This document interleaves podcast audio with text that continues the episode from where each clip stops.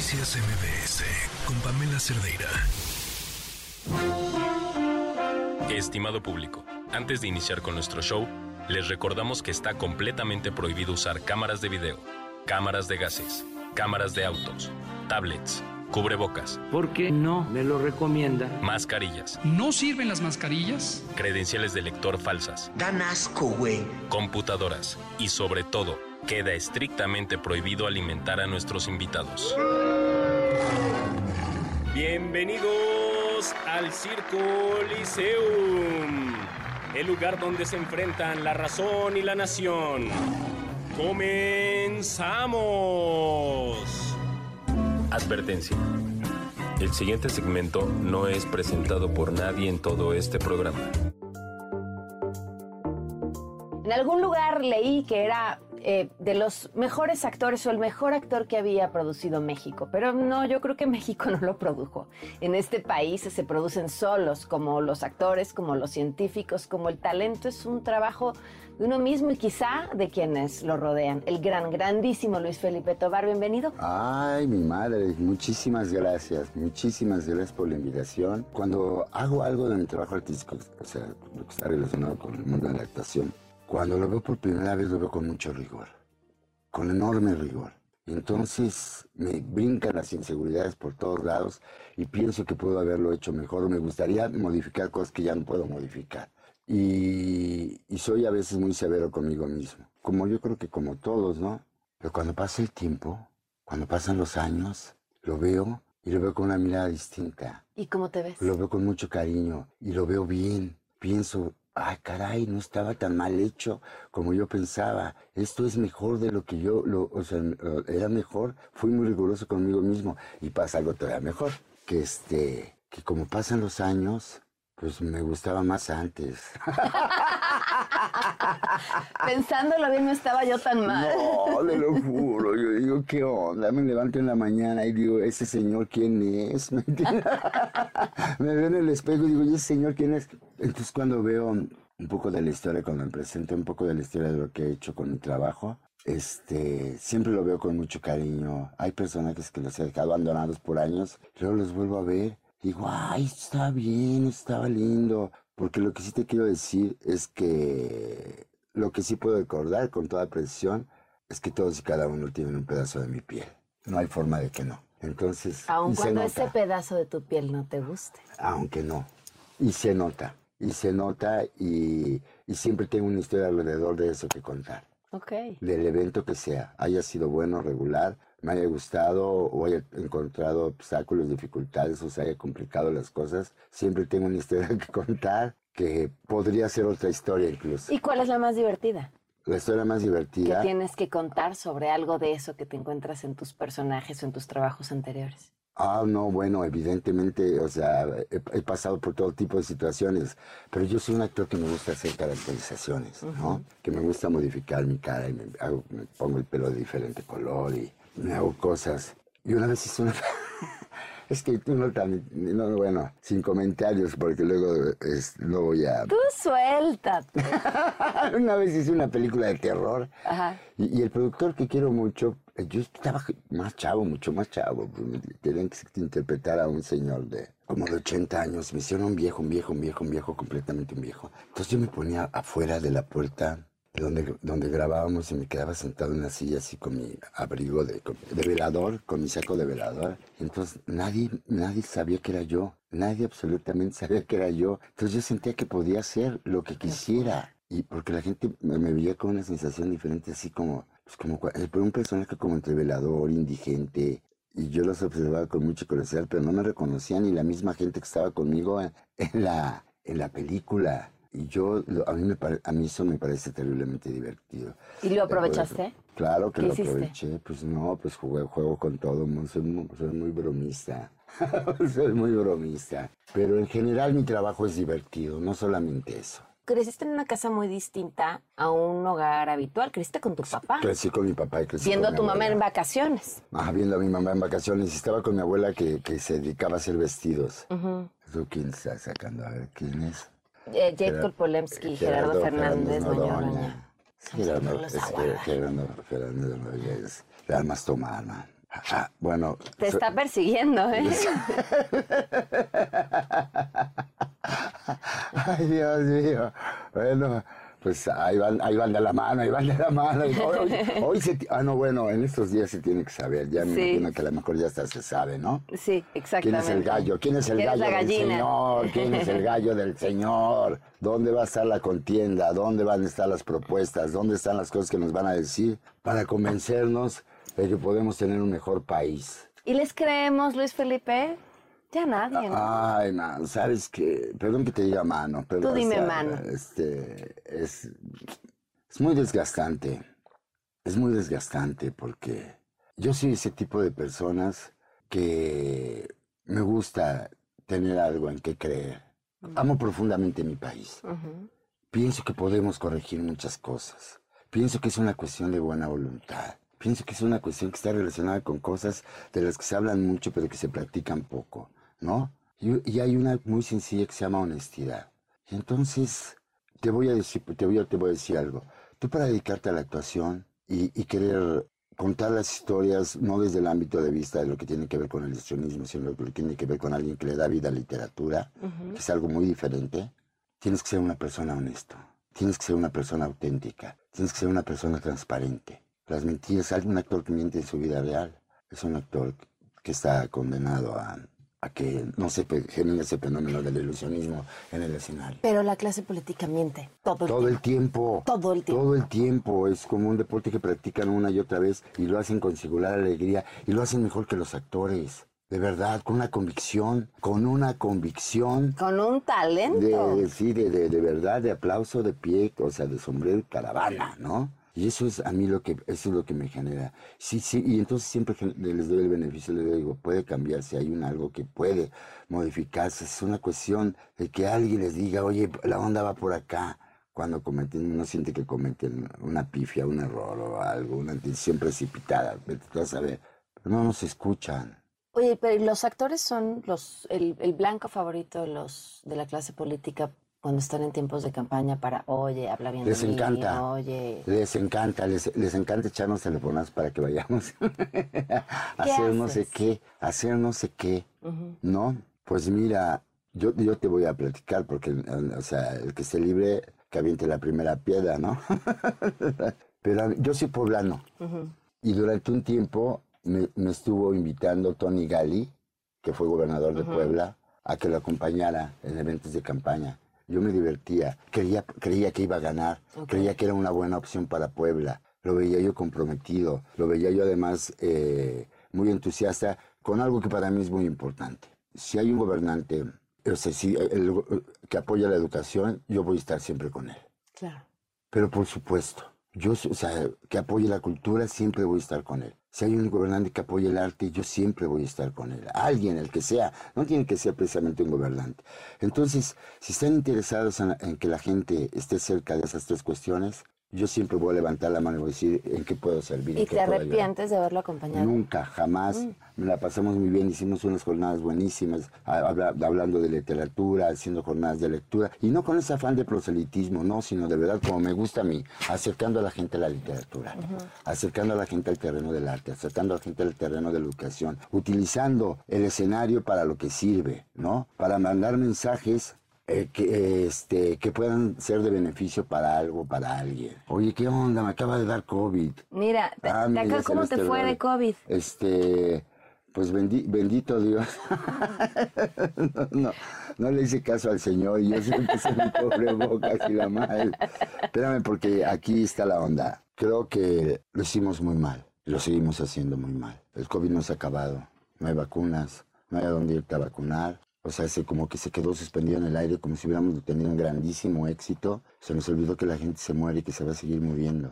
Entonces, a mí sí me molesta que no se le haya puesto la atención y que hayamos tenido años tan difíciles de terror, de terror, mi vida. Perdiste amigos muy queridos. Muy queridos, muy queridos, muy queridos que voy a extrañar siempre y este y creo que eso no debió haber sucedido. Creo que con una buena atención, creo que con los medicamentos correctos, que con la atención correcta, que con la información correcta, seguramente estarían vivos. De la mano de la ciencia. Sí, mira, te voy a decir algo, yo no, ni soy científico, ni mucho menos, ni nada. Soy un ciudadano común, soy un hombre de a pie que se dedica a una actividad que la gente puede ver porque pues trabajo en, en la tele y en el cine. y eso. Pero este, pero día uno, y yo lo primero dije, "Eh, hay que ponerse un cubrebocas, te lo juro. Lo pensé, dije, hay que ponerse un cubrebocas. Y, y, y el día uno me puse un cubrebocas y ahora que me lo quité medio. ¿Ya ves? Ya ves, bueno, Te voy a a hubiéramos mandado de subsecretario de salud, No, lo mira, hubieras está hecho Monreal, Aquí está mejor. Monreal, que este vato, o sea, eso ahí es buena chamba. Oye, me, me estabas Sí, es contando chamba. que antes de, de empezar a grabar, que, que te hubiera encantado cantar. Me hubiera encantado cantar, me hubiera encantado cantar porque admiro mucho a los cantantes. ¿Te gusta el karaoke? Me gusta el karaoke, claro que me gusta el karaoke. A ver, canta algo. No, no te para que te o sea, pero te voy a platicar algo. Este, ok, no me vas a cantar, me vas a platicar. Mira, eh, hice una película que se llamaba, que se llamaba Todo el Poder, Ujú. donde el personaje no cantaba, pero yo me inventé, yo para hacer la audición, para hacer la prueba, me, me aprendí las canciones de, de Elvis para, para audicionar. ¿Por qué las de Elvis? ¿Por qué? Porque no conozco la, histo- la historia, es un, es un policía judicial que es admirador de Elvis Presley. Ujú. Y Ah, entonces ok, él, ok. él- él se, él se le Claro. dicen Elvis Cochito. Eh, Ajá, Y entonces cantaba Love Me Tender. ok. ¿Y te las Y aprendes? me las aprendí. A ver, viene. No, pues al rato, espérate, pues apenas estoy calentando motores. Love me tender. No, canto re mal, no me vas a hacer el papelón. Pero lo hiciste en la audición. Sí, pero pues ahí iba con otro embate, iba yo con otra, con otra, este, iba yo muy motivado, iba Sí. muy motivado. Y además no, no tenías que saber cantar. O sea, No, saber cantaba, pero no tenía Si que ves saber la película cantar. canto espantoso. Pero sí me frustra porque me gusta mucho la comedia musical como género. Hay historias maravillosas de comedia musical en las que me hubiera gustado participar. ¿En cuáles? Por ejemplo, me hubiera encantado estar en Cats, me hubiera encantado Mm. estar en, en todas, en el libro que viene, en Cabaret, me hubiera encantado ser el maestro de ceremonias. Es más, mi queridísimo Alejandro Góaz, tam- eh, o sea, como no lo se ve, me invitó a audicionar para, para Billy Elliot. Y, y pues no, no, es que es una cuestión de voz, es un rango de voz, una tesitura, que si no das la nota, no das, No la, das la nota. Estás, eres una mentira. ¿no Pero sí tomaste clases. Claro, Pues todo se puede aprender. Tomé clases con mi maestro Javier Piastro, que ya se me murió, y que un día me dijo, Luis Felipe, ya no gastes, mijo. me dijo, ya no gastes abiertamente, y yo me, ese día me fui un poco frustrado, pero qué bueno. Y luego, este, eh, eventualmente siempre hay alguien que me dice, no, todos pueden cantar, todos pueden cantar, y sí, tienen razón, pero como todo, sin ánimo de, querer hacer nada extraordinario, para lo que me gustaría, no alcanzaría ese rango. Es como la bailada o es como la actuada. Vamos a una pausa y volvemos.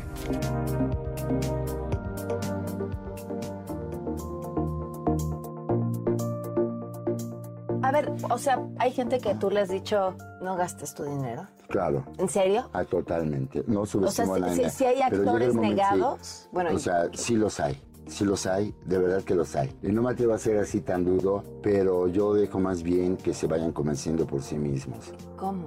Pues evidentemente porque mm, no hay una evolución en lo, que, en lo que tiene que ver con su lenguaje de pensar y de sentir. Ok. Están como, lo tienen como bloqueado.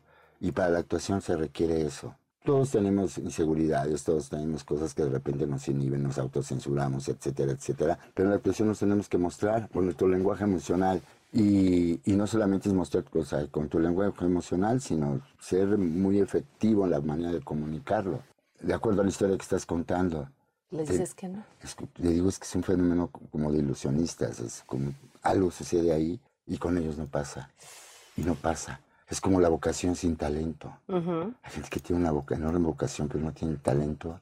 Y sin embargo, hay gente que está trabajando hasta el día de hoy gracias a su vocación y no a su talento. Ok, pero por vocación te refieres a, a insistir, a estudiar, a, estar, en trabajar. trabajar, en en- estar, Sí, claro. En que claro. saben que no alcanzan el rango, el que saben que tienen Es que el- limitaciones. el, talento tiene un límite, ¿no? Sí. O sea, el talento, por muy bueno que sea, llegas hasta acá. Y Y entonces... lo demás es chamba. Oye, ¿a qué le Ah. tienes miedo? a perder, a perder, la, a, las- a perder la salud, Mm. a perder la libertad.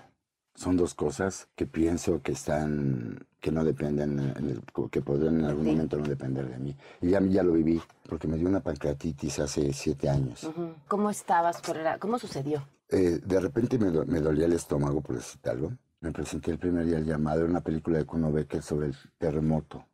Y entonces yo hacía el jefe de los rescatistas. Y estaba yo todo lleno de polvo y la madre, estábamos en el sol y de repente me empezó a doler mucho. Aquí, y mucho, y mucho, y mucho, y mucho, mucho, mucho, cada vez más. Y de repente se me acercó un técnico y me dijo, ¿estás bien? Y le dije, no. Me dijo, ¿quieres que te haga el médico? Le dije, no, ya vamos a terminar. Yo, pero me voy a ir al médico, pero gracias, ¿se me nota? Y mira que estaba lleno de, de carbón ¿eh? y de Disney y todo. Me dijo, sí, te ves pálido. Y entonces le dije a Kuno, oye, voy a ir al médico. Y agarré, me subí al coche y ya no fui a ver al médico. Me fui directo al hospital. Mi, mi- algo me decía que fuera al hospital. Y fui al hospital y en cuanto llegué me vieron me valoraron. Me dijeron, pero por favor, ni te puedes mover ni puedes salir, porque si te mueves te mueres. Y me metí en una terapia intensiva. De repente me vi en una cama lleno de tubos y lleno de sondas y lleno de agujas y la médico diciéndome, tu pronóstico es reservado. Así es que casi, casi como que ve arreglando tus cositas, ¿no? Porque se va a poner grave. Y no entendía, no sabía la gravedad de ese padecimiento, nunca lo había escuchado, no sabía que, que lo delicado que era, pero estaba en el terreno de lo grave. ¿A quién le avisaste? ¿Quién te A, fue a a mis primero? hijos, mis hijos, ¿Qué obviamente les dijiste? pues que, me- que, estaba, que estaba mal, pero cuando mis hijos se enteraron de cómo estaba la onda, pues evidentemente se asustaron. Y después yo me asusté muchísimo, porque cuando ya estaban pasando los días y yo le pregunté a la, a la médico, oye, ¿y cuánto va a durar esto, no? Dijo, no sé, depende de cómo reaccione, cómo, cómo este, reaccione tu, tu organismo, cómo, cómo se recupere. El que está aquí al lado tuyo, en, en el otro cuarto, tiene 90 días, no tiene 60 días y no, no lo hemos podido estabilizar. Dije, no me o sea, me, me paniqué.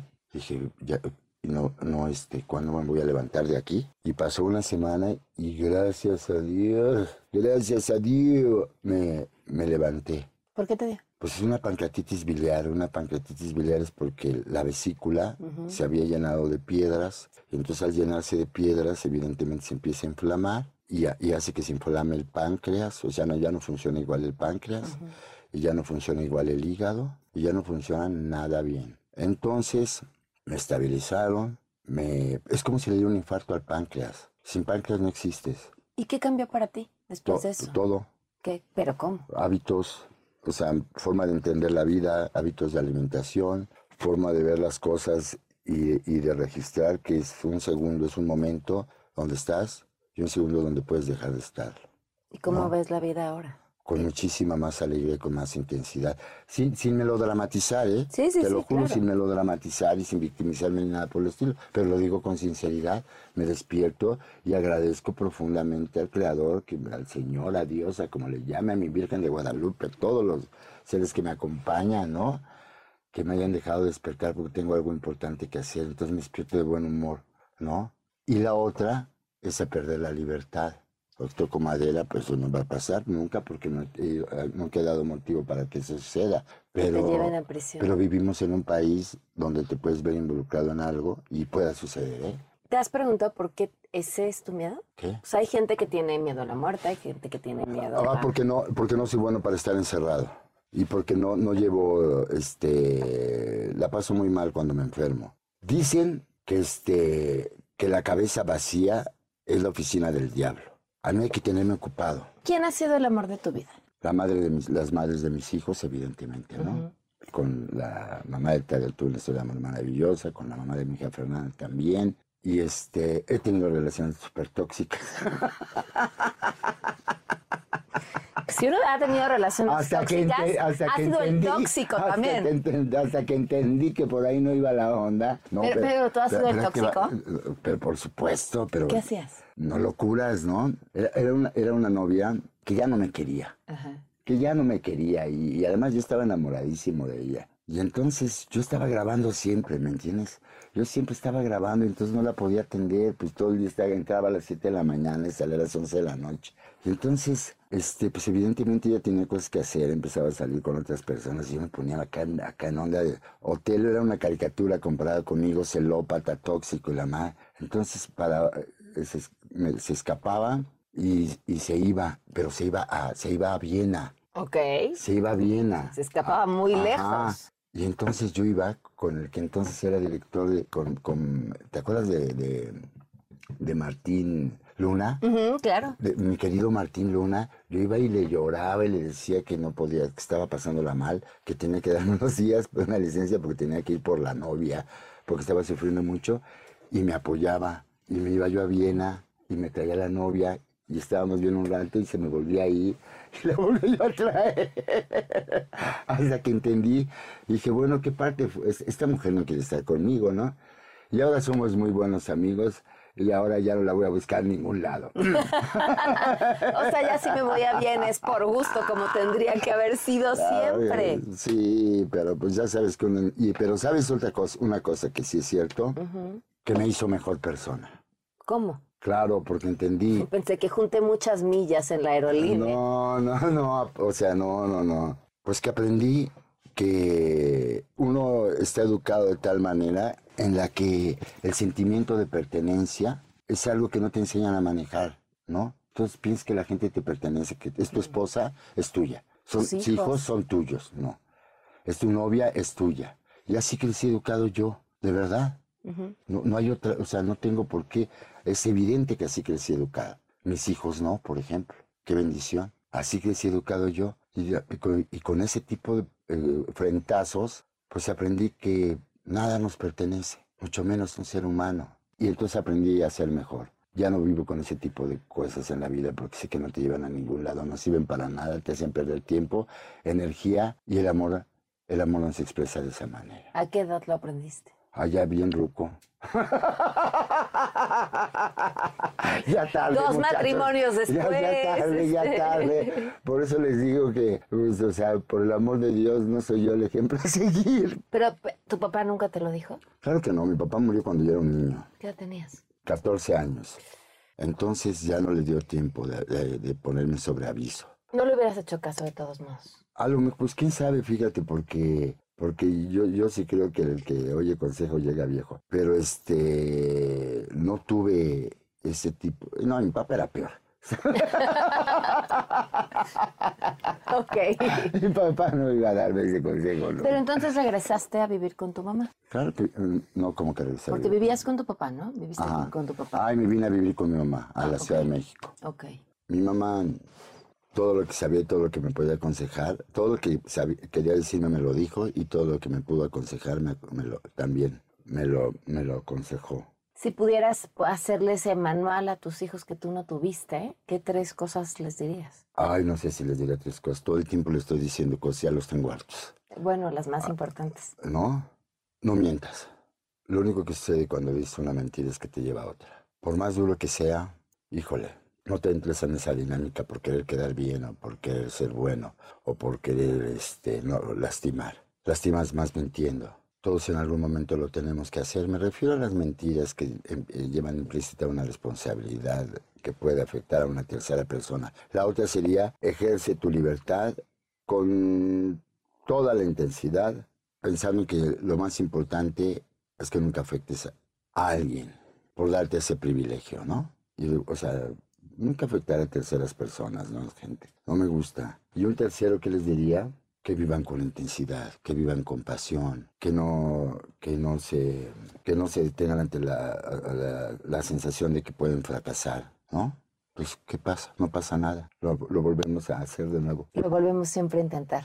lo volvemos a intentar. Por eso no, este, no pasa absolutamente nada. Yo lo veo en la escuela con los chicos que tienen enorme miedo a la palabra fracaso. Pues no, yo no. Luis Felipe, muchísimas gracias. Me siento muy agradecido con la invitación que me hizo Pamela Cerdeira a su programa. Es un placer, te admiro mucho. Muchas gracias, a ti también. Te deseo muchísimo éxito en todo lo que hagas. Gracias. De verdad, sé que vas a tener un futuro brillante, que vas a ayudar a mucha gente, que tu opinión cuenta.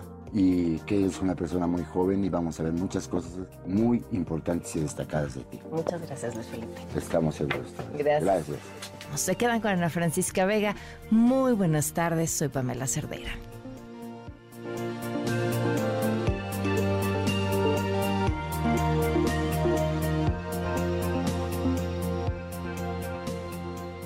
Noticias MBS con Pamela Cerdeira.